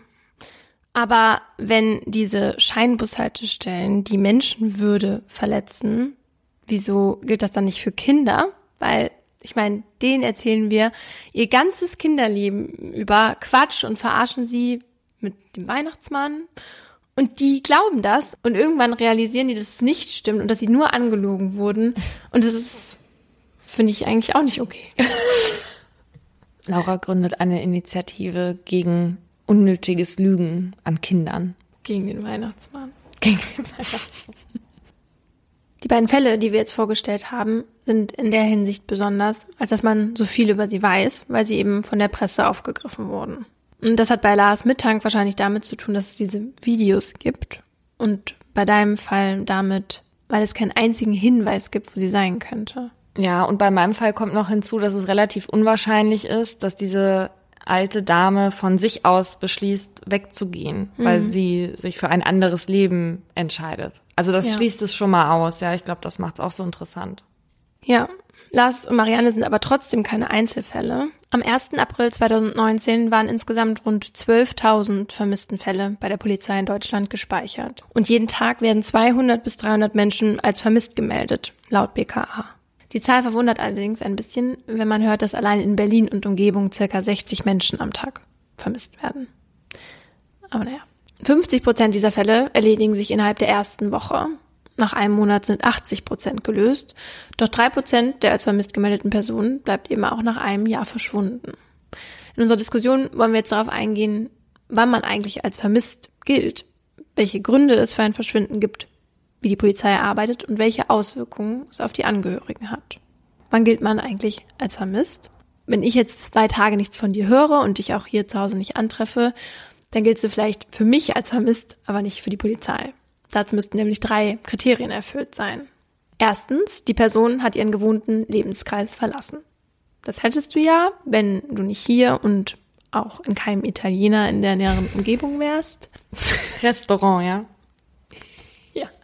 Zweitens, der aktuelle Aufenthaltsort ist unbekannt. Würde auch bei dir dann zutreffen. Und drittens, es kann eine Gefahr für Leib oder Leben der Person angenommen werden. Das wäre bei dir dann nicht der Fall, wenn ich keine Hinweise auf einen Einbruch oder einen Abschiedsbrief finde. Ich müsste wahrscheinlich davon ausgehen, dass du dich ins Ausland abgesetzt hast, wegen zu viel Mord und Totschlag in deinem Leben. Wegen zu viel Laura in meinem Leben. Aber eine Gefahr liegt beispielsweise dann vor, wenn die Polizei eine Entführung, einen Mord oder einen Unfall vermutet, aber auch bei Androhung von Suizid oder schwerer Krankheit. Also bei erwachsenen Personen, bei denen diese drei Kriterien nicht vorliegen, gilt, dass sie ihren Aufenthaltsort frei wählen können und auch rechtlich nicht verpflichtet sind, sich bei Angehörigen oder Freunden abzumelden. Wenn ich nun trotzdem Angst um dich habe, weil ich dich zwei Tage nicht finden kann, kann ich mich dann nur an eine Detektei oder an private Suchdienste im Internet wenden. Anders ist das bei Kindern und Jugendlichen. Bei ihnen haben die Eltern oder ein Vormund das gesetzliche Aufenthaltsbestimmungsrecht. Kinder und Jugendliche gelten bei der Polizei also automatisch als vermisst, wenn sie ihren gewohnten Lebenskreis verlassen haben und niemand weiß, wo sie sich aufhalten. Bei Kindern und Jugendlichen wird im Zweifel nämlich immer eine Gefahr angenommen. Was ist denn, wenn ich jetzt länger verschwunden bin und es trifft aber einer der Punkte nicht zu, und zwar, dass man davon ausgeht, dass ich einer Gefahr ausgesetzt bin? Suchen die dann mein ganzes Leben nicht nach mir? Mm -mm. Wie bitte? Wenn es keinen Anhaltspunkt gibt, dass du in Gefahr bist. Aber ist nicht der Anhaltspunkt, dass ich von heute auf morgen mein ganzes Leben über den Haufen werfe? Wenn alle sagen, das ist nicht ihr Ding, die sitzt gerne zu Hause in Berlin auf der Couch? Mit Fussel? Nein? Kein? Nein? Nein. Das finde ich ja richtig gruselig. Das ist halt weil du erwachsen bist und dir niemandem eigentlich Bescheid sagen musst, was du machst. Also ja, ich weiß, weil es halt unfassbar viele Fälle gibt, wo jemand dann wieder auftaucht nach einem Tag, ein paar Wochen. Ja, die meisten tauchen ja wieder auf und deswegen sind das natürlich Erfahrungswerte, womit die Polizei dann arbeitet. Aber also wenn man eine Person aus seiner Umgebung halt gut kennt und weiß, es würde sie eigentlich nicht machen, finde ich das schon problematisch. Und deswegen fühlen sich, glaube ich, so viele auch dann so hilflos. Also was ja zum Beispiel auf eine Gefahr hindeutet, ist, dass du, wenn du jetzt weg bist und alles ist noch hier, ja, dein Handy, dein Pass und so weiter, das sind ja zum Beispiel Anhaltspunkte, dass du in Gefahr bist. Weil wenn man weggeht, normalerweise aus freien Stücken, würdest du das wahrscheinlich mitnehmen und vielleicht den Hund auch mitnehmen. Mhm. Den würdest du mitnehmen. Mhm. Ähm, okay, das wäre ein Anhaltspunkt. Ja, ja, genau. Mhm. Auch wenn ich mich jetzt nicht dazu entscheiden würde, dich zu verlassen, gibt es verschiedene Gründe, warum erwachsene Menschen verschwinden. Also entweder es ist ein Unglück passiert oder aber auch, wenn ein Spaziergänger im Wald umkippt und dann nicht mehr aufgefunden wird. Es könnte nämlich sein, dass die Leiche dann von wilden Tieren, wie zum Beispiel von Füchsen, gefunden wird. Und manchmal finden andere Spaziergänger, wenn überhaupt, dann nur noch Überreste des mhm. Menschen. Oder jemand ertrinkt in irgendeinem Fluss und landet dann in einer Schiffsschraube. Ich sage das jetzt nur so, weil man sich ja oft fragt, wie kann ein, also ein Mensch kann ja. doch nicht einfach so verschwinden, ja. irgendwas passiert doch mit dem Körper. Das könnten auch Gründe dafür sein, warum der Leichnam nicht mehr aufzufinden ist. Also die Natur kann unter Umständen dafür sorgen, dass das mhm. tatsächlich passiert. Es könnte natürlich auch sein, dass die Person von selber weggeht, weil sie einen Suizid begehen will und selbst dafür Sorge trägt dann, dass der Leichnam nicht gefunden wird, wie auch immer. Oder halt, die Person ist weggelaufen, weil sie sich von ihrem Leben trennen möchte und mit anderen Menschen halt nichts mehr zu tun haben möchte. Das ist mittlerweile natürlich viel schwieriger als noch vor ein paar Jahren, weil es jetzt überall Überwachungskameras gibt etc. Aber es gibt sogar Experten, die anderen beim Untertauchen helfen. Es gibt einen Mann in den USA, der heißt Frank A. Hearn und der hat sogar ein Buch darüber geschrieben, und zwar How to Disappear from Big Brother. Und die Leute wollen einfach so untertauchen. Nee, nicht einfach so. Jeder hat einen Grund dazu. Gründe können unterschiedlichste sein. Also Schulden zum Beispiel, dass du denkst, du musst dich aus deinem jetzigen Leben verabschieden. Bei Frauen äh, ist es auch oft Gewalt in der Beziehung, Mobbing, sowas.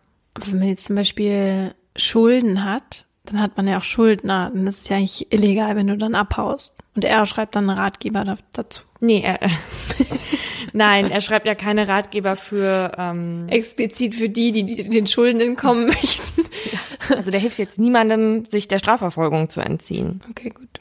Der letzte Grund, ein Verbrechen ist passiert. Also jemand hat die Person entführt oder umgebracht und die Leiche irgendwie verschwinden lassen. Bei Kindern, die verschwinden, sind die Gründe oft lapidar. Zum Beispiel vergessen sie die Zeit beim Spielen oder die verstecken sich aus irgendwelchen Gründen. Oft können sie sich nämlich auch gar nicht vorstellen, wie groß die Sorge um sie ist, wenn sie mal ein paar Stunden zu spät nach Hause kommen oder so.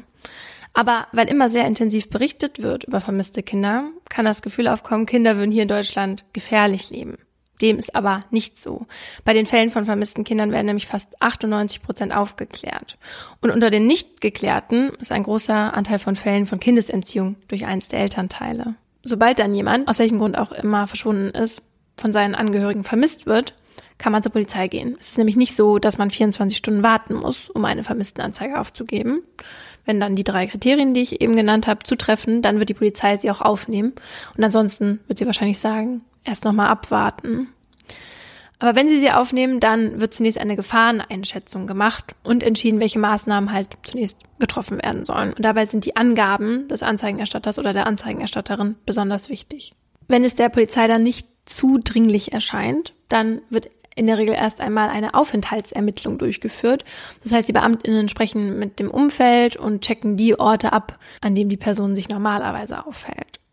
Aber wenn vermutet werden kann, dass unmittelbare Gefahr besteht oder eben ein Kind vermisst wird, dann werden teilweise sehr schnell groß angelegte Suchmaßnahmen eingeleitet, so wie wir das auch schon kennen aus vielen Fällen. Die Polizei steht ja eh unter einem enormen Druck weil die ersten Stunden ja so wichtig sind, mhm. wenn ein Mensch verschwunden ist und weil die ganze Verantwortung auf deren Schultern liegt. Also alles, was die dann nicht bedenken oder was im Zweifel auch vermasselt wird, das hat dann eventuell direkte Konsequenzen ja. auf die vermisste Person. Richtig, und deshalb werden auch alle möglichen Ressourcen bei der Suche angezapft. Da wird dann zum Beispiel wie in deinem Fall noch die Feuerwehr dazugeholt oder die Bereitschaftspolizei.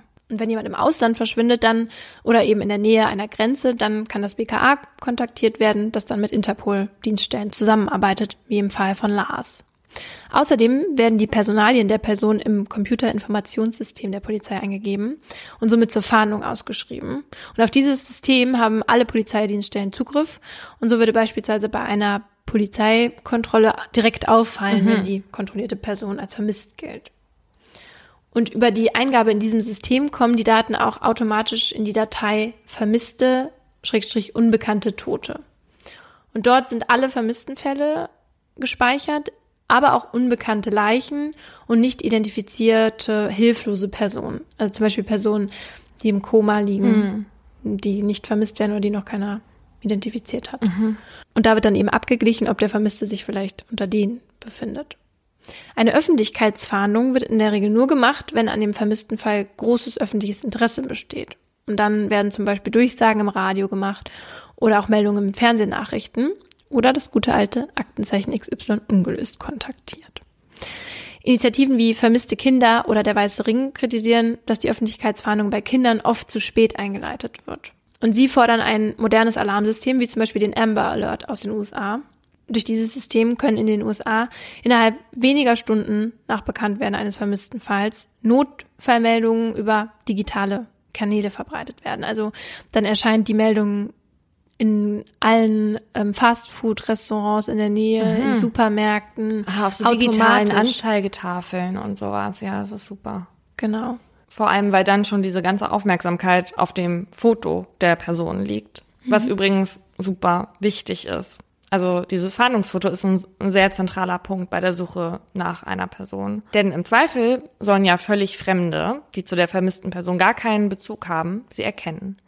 Leider haben die Fahndungsfotos, besonders von vermissten Kindern, oft wenig mit der Realität zu tun. Das haben Forscher der Mississippi State University herausgefunden. Allerdings geht es eher um die Erscheinung. Also Grund dafür ist, dass die Eltern sich oft dazu entscheiden, Schulfotos von einem professionellen Fotografen zu nehmen, auf denen ihr Kind halt über beide Ohren strahlt und toll angezogen ist. Mhm. Tauchen die Kinder wieder auf, die gewaltsam entführt wurden, sehen sie aber verständlicherweise ja nicht so aus wie auf diesen Fahndungsfotos. Mhm. Und da wurden einige Tests durchgeführt, wie eben die Kinder auf die Menschen wirken, die gerade aus so einer Situation herausgekommen sind, im Gegensatz zu diesen Bildern, die oft benutzt wurden. Und da ist die Wiedererkennungsquote halt ziemlich gering, ja. Nun ist es aber so, dass Fotos von glücklichen Kindern halt viel mehr Aufmerksamkeit mhm. erwecken. Und so ekelhaft das klingen mag, Menschen, die allgemein als attraktiver gelten, lösen in der Regel andere Empathiegefühle bei Menschen aus, als die Menschen, die als eher nicht so attraktiv eingestuft werden. Ich hatte darüber auch mal was in Folge 10 gesagt, als es darum ging, wie blind die Justitia mit der Augenbinde halt eigentlich sein kann. Mhm. Und deswegen werden Attraktivitätsmerkmale in der Berichterstattung auch oft hervorgehoben, weil es für viele schlimmer erscheint, wenn ein attraktiveres Mädchen verschwindet. Auch wenn's, wenn sich das wirklich furchtbar anhört, mhm. sowas zu sagen. Tatsächlich haben wir auch wir beide einige Zeit lang in unseren Beschreibungen der Opfer oder was auch immer die Beschreibung der Medien übernommen. Ähm, wenn die halt eben gesagt haben, das hübsche Mädchen mit den langen blonden Haaren, mhm. bla bla bla. Und heute machen wir beide das aber nicht mehr so, weil uns das irgendwann aufgefallen ist und weil es was furchtbar Diskriminierendes hat. Ja. ja. Vermisstenexperte Lars Bruns sagt außerdem, dass Statistiken zeigen, dass die Verhandlungsfotos von Mädchen viel öfter aufgerufen werden als von Jungen. Was dazu ganz gut passt, ist das sogenannte Missing White Women Syndrome. In Amerika ist es nämlich so, dass über Vermisste, die einer Minderheit angehören, weniger berichtet wird als über andere Fälle und dass überproportional intensiv über junge weiße Frauen aus der Mittelschicht berichtet mhm. wird. Was vielleicht auch nicht alle wissen, ist, dass 2019 allein in Deutschland mehr als 3000 minderjährige Flüchtlinge als vermisst gelten. Darüber wird nicht so viel berichtet mhm. wie über die zum Beispiel verschwundene Rebecca. Rebecca Reusch aus Berlin ist ja seit dem 18. Februar dieses Jahres vermisst. Und ich glaube, wenn wir den Namen nennen, dann kommt bei jedem sofort dieses Bild vor Augen. Nach einem Mädchen, was die meisten jetzt eh schon als attraktiv bezeichnen würden, fahndet die Polizei mit einem Instagram-Foto mit Beautyfilter. Warum sucht man mit einem Bild, was so bearbeitet wurde, hm. dass die Menschen, die dieses Bild sehen, also nur dieses Bild, Rebecca auf der Straße nicht erkennen würden, wenn sie vor einem steht. Ich würde sie nicht erkennen. Ja. Wenn ich jetzt nur dieses Bild im Kopf hätte. Ja. ja, jetzt mittlerweile kennt man ja zum Glück ein bisschen mehr, weil, glaube ich, auch versucht wurde, viel anderes Bildmaterial danach zu streuen, nachdem am Anfang so viel damit versäumt wurde. Ja. In der Regel ist es so, dass die Angehörigen der Polizei Fotos geben, weil die natürlich am besten wissen, welches Foto am meisten wie die Person aussieht, die verschwunden ist. Im Fall Rebecca widersprechen sich da so ein bisschen die Aussagen der Familie und die der Polizei. Die Polizei meint, dass sie zuerst nur zwei Fotos zur Verfügung hatte, das bekannte Bild und eines in viel schlechterer Auflösung. Die Familie sagt, sie hätten mehrere zur Verfügung gestellt wie auch immer, mit so einem Bild zu fahnden, ist halt nicht nachvollziehbar. Also selbst wenn sie nur die zwei zur Verfügung hätten, ich weiß, es geht da wirklich um Zeit, aber damit zu fahnden, also mhm. Andererseits hat dieses Foto von Rebecca mit Sicherheit einen großen Teil dazu beigetragen, warum so viel Aufmerksamkeit auf diesen Fall gelenkt wurde. Und dann kommt natürlich noch da hinzu, dass die polizeilichen Ermittlungen in die Familie hineingingen. Also diese krasse Kriminalgeschichte zusammen mit diesem Foto, was aussieht wie das eines Models, darauf stürzen sich die Medien natürlich gerne, weil es eine tolle Geschichte ist zu erzählen. Das ist nicht unbedingt schlecht, weil eine der wenigen Chancen, die Rebeccas Familie hat, ist halt eben diese große Aufmerksamkeit und dass viele Leute wissen, wer Rebecca ist und wie sie aussieht. Ja, und diese Chance haben ja andere Familien nicht, äh, die auch Kinder vermissen, die genauso alt sind wie Rebecca mhm. und auch unter ähnlichen Umständen verschwunden sind. Und auf der Seite von der Berliner Polizei, da sind zwölf Vermisstenfälle aufgelistet gerade. Und ja, und wir kennen halt auch nur einen, und zwar den Fall von Rebecca. Ja. Und das erinnert auch so ein bisschen an den Medi-Fall, ja. Da war dem, der Familie war es am allerwichtigsten, dass alle den Namen kennen, mhm. weil sie damit die größte Möglichkeit haben oder höhere Chancen haben, ihr Kind zu finden. Das sagten die ja auch selber, mhm. die Eltern, ja. Ja. Mhm. Ja, was die Chance der Wiedererkennung auch erhöhen würde, ist, wenn man halt so viele Bilder wie möglich streut. Denn es ist halt wahrscheinlicher, dass Fremde die Person in der Realität auch erkennen. Mhm. Rebecca ist ja jetzt acht Monate circa verschwunden und ist in dieser Kartei, wo alle aktuellen vermissten Fälle drin ja. sind. Und da wird sie voraussichtlich, wenn sie nicht gefunden wird, noch 29 Jahre bleiben. Denn 30 Jahre lang bleibt diese Datei aktiv sozusagen. Und wenn es dann neue Hinweise gibt, dann wird denen auch nachgegangen. Nur nicht, wenn Personen schon vorher für tot erklärt werden. Und wer in Deutschland für tot erklärt werden darf, das regelt das sogenannte Verschollenheitsgesetz. Und normalerweise gilt ein vermisster Mensch als verschollen, wenn er zehn Jahre lang vermisst wird. Also wenn Rebecca jetzt zum Beispiel zehn Jahre vermisst wird, dann können ihre Angehörigen eine Todeserklärung beantragen. Normalerweise ist das wichtig, wenn es um Erbe geht mhm. oder um Witwen- oder Witwerrente. Eine Person für tot zu erklären kann ja, wenn die Familie jetzt schon lange trauert und sie wirklich keine Hoffnung mehr hat, dass die Person noch lebt, dann kann das ja auch so eine Art Abschluss symbolisieren. Ja, genau. Aber es ist ja auch ein riesengroßer Schritt, weil das ja im Umkehrschluss heißt, dass sie dann mit der Suche aufhören. Und Menschen, die noch suchen, die müssen mit einer großen Ungewissheit leben. Und zwar mit der, dass sie eben nicht wissen, was mit ihren Angehörigen passiert ist ob sie noch leben oder vielleicht schon verstorben sind. Und das kann bei manchen zu einer ganz besonderen Form der Trauer führen, die einen normalen Trauerprozess behindert. Weil normalerweise ist es ja so, wenn jemand verstirbt, dann trauert man eine gewisse Zeit und dann kann man aber den Verlust in der Regel verarbeiten und dann auch irgendwann normal weiterleben. Das können Menschen, die einen nahestehenden Angehörigen vermissen, oft nicht. Und so kann es dazu kommen, dass sie eine sogenannte komplizierte Trauer entwickeln, auch anhaltende Trauerstörung genannt. Welche Symptome dann auftreten, hat mir die Psychologin Dr. Karina Heke erklärt. Die Symptome einer anhaltenden Trauerstörung zeichnen sich vor allem durch intensiven Trennungsschmerz aus. Neben diesem ganz zentralen Symptom ist die anhaltende Trauerstörung von der Schwierigkeit, eigenen Interessen und Beziehungen nachzugehen, geprägt. Gefühle der Verbitterung oder Wut über den Verlust können vorkommen um die Diagnose einer anhaltenden Trauerstörung zu erfüllen, müssen die Symptome aber mindestens für den Zeitraum von sechs Monaten vorkommen und zu starken Einschränkungen, deutlichen Einschränkungen im Alltag führen. Betroffene, die jemanden vermissen, sind dann auch häufig nicht in der Lage, Entscheidungen für ihre Zukunft zu treffen. Und so trauen sich manchmal die Leute auch jahrelang nicht aus ihrem Haus auszuziehen, wo sie zusammen mit dem Vermissten gelebt haben. Und ein Neustart, in welcher Weise auch immer, jetzt neue Beziehung oder neuer Wohnort, ist häufig ganz schwierig, weil noch immer Hoffnung besteht, dass der Mensch zurückkommt.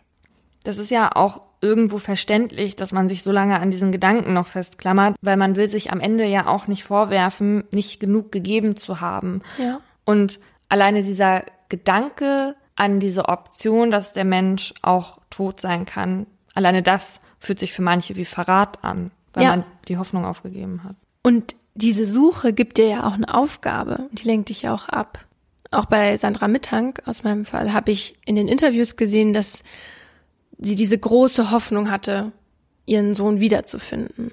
Frau Dr. Heke, die über die Trauerarbeit Angehöriger vermisster Personen promoviert hat, hat mir erklärt, welche vertrackte Rolle die Hoffnung in solchen Fällen spielt.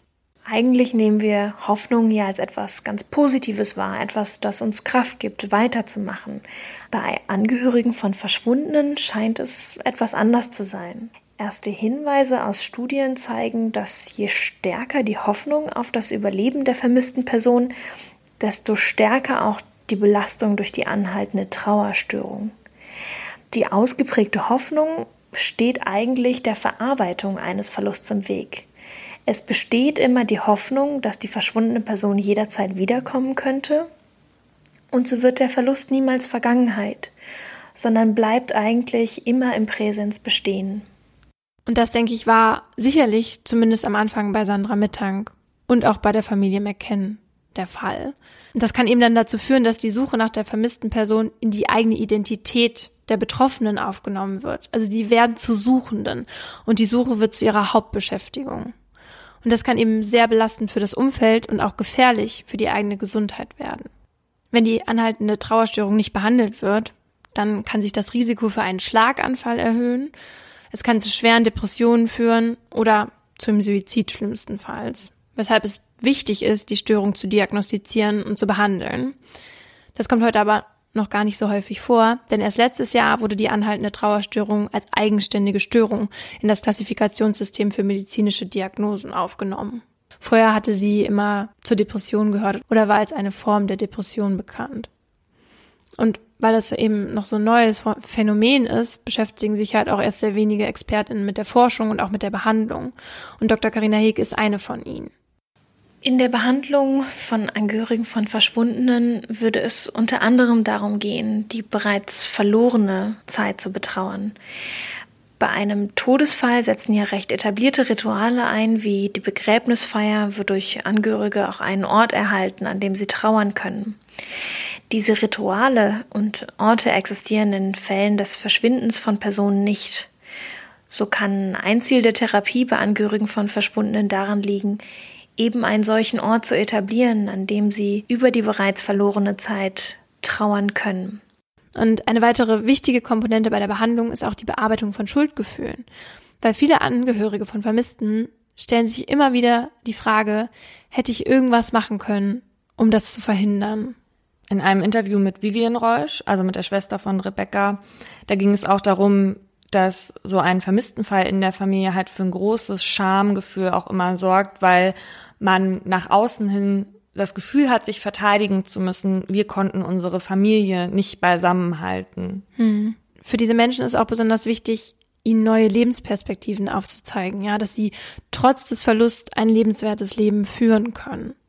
Und was nicht vergessen werden darf, ist, dass die anhaltende Trauerstörung nicht nur die Person selbst betrifft, sondern auch immer die ganze Familie und das direkte Umfeld. Und daher ist es besonders wichtig, in der noch relativ jungen Geschichte dieser Störung Aufklärung zu schaffen, damit Familien eben durch solche Schicksalsschläge nicht zerstört werden. Aufklärung und Forschung ist auch was, was Peter Jamin sehr wichtig ist. Peter Jamin ist Schriftsteller und befasst sich seit mehr als 25 Jahren mit vermissten Menschen und mit den Angehörigen. Und er steht ihnen auch zur Seite. Gerade hat er ein Buch geschrieben, Ohne jede Spur, wahre Geschichten von vermissten Menschen. Und da geht es um 18 Vermissten- und Kriminalfälle. Und die kennt er alle aus seiner ehrenamtlichen Arbeit mit der Beratung von Angehörigen. Ich habe ihn jetzt erstmal gefragt, was sind denn die Dinge, von denen wir natürlich erstmal nichts wissen, abgesehen von der Trauer und von der Angst, die den Angehörigen von Vermissten Probleme bereiten? Also wenn ein Mensch verschwindet, äh, dann entstehen bei den Vermissten sowohl organisatorische wie psychische Probleme. Es ist ein reines Chaos. Die Angehörigen wissen nicht, was sie tun sollen, denn niemand rechnet damit, dass er in diese Situation gerät. Nun kommt es natürlich immer auf den Einzelfall an, wie das aussieht. Ist ein Erwachsener mit einer eigenen Wohnung verschwunden, dann kommt, steht ja irgendwann die Frage an, was macht man mit der Wohnung, mit Versicherungen, mit Möbeln und so fort. Manchmal ist auch die Frage des Arbeitsplatzes wichtig. Muss, sollte vielleicht der Arbeitgeber erstmal nicht genutzten Urlaub anerkennen und nicht gleich eine Kündigung aussprechen? Das sind ja alles ganz gravierende Folgen, wenn jemand verschwindet und die Statistik sagt natürlich, dass von den 100.000 Vermisstregistrierungen im Jahr, also von den 100.000 Menschen, die jedes Jahr verschwinden, in den ersten Monaten doch 80 Prozent zurückkommen. Und die würden dann im Zweifel erstmal vor dem Nichts stehen. Gerade bei volljährigen Personen haben ja nicht mal die Eltern erstmal irgendwelche Rechte in deren Namen irgendetwas zu machen. Hm. Man kann halt eben nicht einfach die Wohnung von jemandem kündigen. Was für Optionen haben die Hinterbliebenen denn überhaupt? Da hilft dann die sogenannte Abwesenheitspflegschaft. Das heißt, die kann man beim Amtsgericht beantragen und innerhalb weniger Tage wird ein Richter dann einen Abwesenheitspfleger bestellen. Entweder ist das ein Rechtsanwalt oder aber auch ein Angehöriger der vermissten Person. Peter Jamin unterstützt die Angehörigen dann etwa bei der Frage, was kann man selbst noch für Suchmaßnahmen einleiten, wenn man das Gefühl hat, dass die Polizei jetzt nicht genug tut. Aber abgesehen von organisatorischen Sachen brauchen Menschen in so einer Lage noch ganz andere Unterstützung. Ich versuche natürlich ein bisschen den Menschen äh, äh, psychische Stabilität zu geben, äh, was sehr oft, äh, das ist ganz interessant, auch relativ einfach ist. Wenn die Angehörigen zum Beispiel ein bisschen über die Statistik aufgeklärt werden und hören, dass also doch so viele Menschen auch wieder zurückkommen, sind sie schon mal sehr beruhigt. Außerdem ähm, empfehle ich den Angehörigen vom Formisten nicht immer das Schrecklichste anzunehmen. Es ist so, dass die Angehörigen oft das Gefühl haben, mein, meine vermisste Person äh, hat sich etwas angetan, sie ist äh, tot, sie hat entweder Suizid begangen ist äh, oder ist ermordet worden oder wird festgehalten oder hat einen Unfall gehabt. Und ich empfehle doch eher positive Bilder davor zu schieben vor diesen düsteren Gedanken und dann eher daran zu denken, dass ein Mensch auf eine lange Reise gegangen ist und einfach Abstand zu dem bisherigen Leben sucht, weil er so große Probleme hatte. Das alles trifft natürlich nicht für kleine Kinder zu, wo die Polizei sehr schnell etwas macht und wo äh, es auch ein gut, recht gutes System gibt. Es gibt aber kein System, das Angehörige von Vermissten wirklich auffängt, sagt Jamin. Und deswegen habe ich ihn gefragt, was denn überhaupt für sie getan wird. Angehörige stehen äh, wirklich sehr alleine da. Sie müssen sich vorstellen, äh, ein Angehöriger geht zur Polizei, meldet eine Person als vermisst und die Polizei im besten Fall registriert die diese Person und dann endet auch die Unterstützung. In Einzelfällen geben sicherlich Polizisten äh, auch persönliche Tipps, aber man kann sagen, es ist keine Hilfe für Angehörige in Deutschland vorgesehen. Wir befinden uns in einem echten Entwicklungsland. Ich beklage schon seit Jahrzehnten, dass sich da niemand drum kümmert, aber die Politik weigert sich einfach endlich mal Maßnahmen zu ergreifen. Maßnahmen wären in Jamins Augen etwa Basisinformationen, die an die Angehörigen gehen, also etwa in Form von Flyern oder eine nationale Webseite in Deutschland, wo sich Familien und das Umfeld dann weitere Informationen holen könnten. Ich glaube, das wäre alleine deswegen schon so wichtig, weil die Angehörigen dann wüssten, hierhin kann ich mich wenden und ich bin nicht alleine. Außerdem bräuchten wir unbedingt einen Vermisstenberater oder eine Vermisstenberaterin. Das muss nicht mal eine Vollzeitstelle sein. Es soll nur jemand sein, der sich damit halt intensiv beschäftigt. Aber es ist ja jetzt nicht so, dass es gar keine Hilfe für Angehörige gibt. So gibt es zum Beispiel nichtstaatliche Organisationen wie äh, die Initiative Vermisste Kinder oder den Bundesverband Anuas e.V. Und die Links dazu können wir euch dann auch nochmal in die Shownotes stellen. Unsere Fälle haben ja jetzt heute Personen behandelt, die bis heute als vermisst gelten. Aber es gibt natürlich auch verschwunden Fälle, wo jemand irgendwann wieder auftaucht. Am 26. Juli 1984 verschwindet die damals 24-jährige Informatikstudentin Petra P. spurlos. Sie war eigentlich gerade auf dem Weg zu ihren Eltern, um bei ihnen ihre Diplomarbeit zu Ende zu schreiben. An dem Tag nimmt sie noch einen Termin bei einem Zahnarzt wahr und kauft ihrem kleinen Bruder ein Geschenk und will dann mit dem Bus zu ihrem Elternhaus fahren. Bei denen kommt sie aber nie an. Am nächsten Tag wird schon polizeilich nach Petra gesucht. Die Ermittler gehen damals von einem Gewaltverbrechen aus. Denn an der Bushaltestelle, von der aus Petra fahren wollte, wurde ein Jahr zuvor die Leiche eines 14-jährigen Mädchens gefunden. Der Mörder des Mädchens gesteht tatsächlich, später auch Petra umgebracht zu haben. Allerdings zieht er das Geständnis dann irgendwann wieder zurück. Petras Leiche wird nie gefunden. 1989 lassen ihre Eltern sie für tot erklären.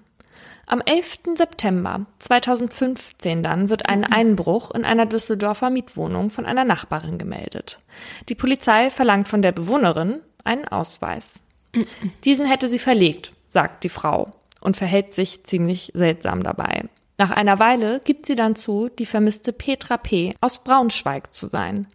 31 Jahre später taucht also die für damals tot erklärte Studentin wieder auf. Hä? Und was ist mit ihr passiert? Also sie ist eigenständig weggegangen und wollte nicht gefunden werden. Hä, aber warum denn? Am Ende weiß man nicht wirklich, warum sie abgehauen ist, denn Petra P. macht bis heute keine Angaben dazu. Man weiß aber, dass ihr Verschwinden sehr akribisch geplant war und dass sie auch einige Spuren extra gelegt hatte.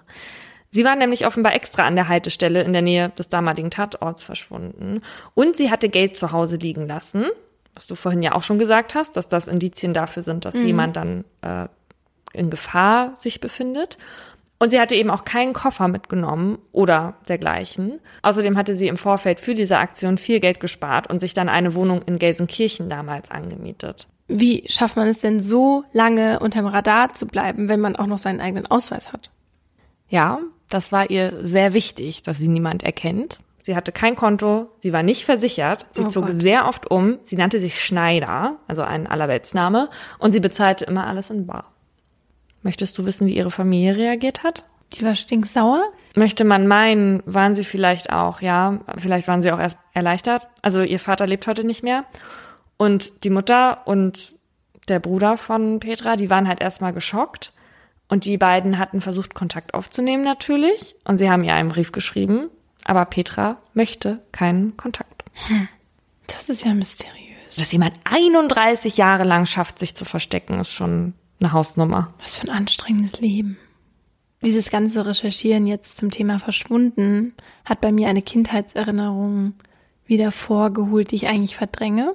Und zwar dachten eine Freundin und ich, als wir so zehn Jahre alt waren, dass es irgendwie lustig wäre, so zu tun, als wären wir verschwunden. Genau gesagt, entführt. Oh Gottes Willen. Ja, und dazu haben wir einen gefakten Hilferuf äh, geschrieben, an einen Ballon gehängt und den fliegen gelassen. Oh, Laura Wohlers, ey. Und auf diesem Brief stand eben, dass wir entführt wurden und Hilfe brauchen. Ja, und das wurde dann von einer Oma beim Gassi-Gehen gefunden, die natürlich den Schock ihres Lebens hatte. Und weil wir nicht so clever waren damals, also wir haben ihr habt unsere, eure Namen hinten. Wir haben nicht unsere richtigen Namen drauf geschrieben, aber wir haben einen Mix aus unseren Namen drauf geschrieben, also ihren Vornamen Boah, seid ihr doof, ey. Und, ähm, und deswegen kam das am Ende alles raus. Und wir haben richtig Ärger bekommen. Wie weit ist denn dieser Ballon geflogen? Der überhaupt nicht weit. Also wirklich gar nicht. Es ist direkt was Oma. So ungefähr. Ähm, nicht zu Hause nachmachen. Gut, wollen wir dann abschließen? Was war das für ein Lied, was dieser 18-jährige Junge für dich geschrieben hat? Kannst du es vorsingen? Nein, aber ich habe Dani tatsächlich heute gefragt, ob er noch Videos davon hat, denn es wurde mit. Oh mein Gott. Aber nee, hat er nicht. Er hat nichts mehr davon. Und dann war ich schon richtig, richtig traurig, weil ich dachte mir so, diesen schlimmen Moment muss ich auf jeden Fall nochmal ansehen. Aber vielleicht hätte es mir so ein bisschen die Angst genommen. Aber Dani singt ja noch. Und ähm, er hat es jetzt nicht neu aufgenommen. Doch, er hat, er hat mir eine Strophe, daran konnte er sich noch erinnern, aber ich spiele es jetzt, wir lassen es nur drin, wenn er nicht sagt, dass wir es wieder rausnehmen sollen. Also wenn ihr es jetzt hört, Dani ist fein damit. Manchmal denke ich nur an dich. Ich schaue in den Spiegel und ich sehe nur mich. Ich werde dich sicher nie vergessen, werde nicht vermessen zu sagen, ich liebe dich. Oh Gott, und du hast nur gesagt, Dank. Nein, ich liebe dich. Danke. Ich habe ihn in den Arm genommen. Aber ich bin immer noch sehr gerührt. Ich verstehe ja, auch gar nicht, wie, wieso ich nicht in diesen Jungen verliebt war. Aber es war halt nun mal so. Das sucht man sich ja leider nicht aus. Ja. So, das war's von uns. Das war ein Podcast von Funk.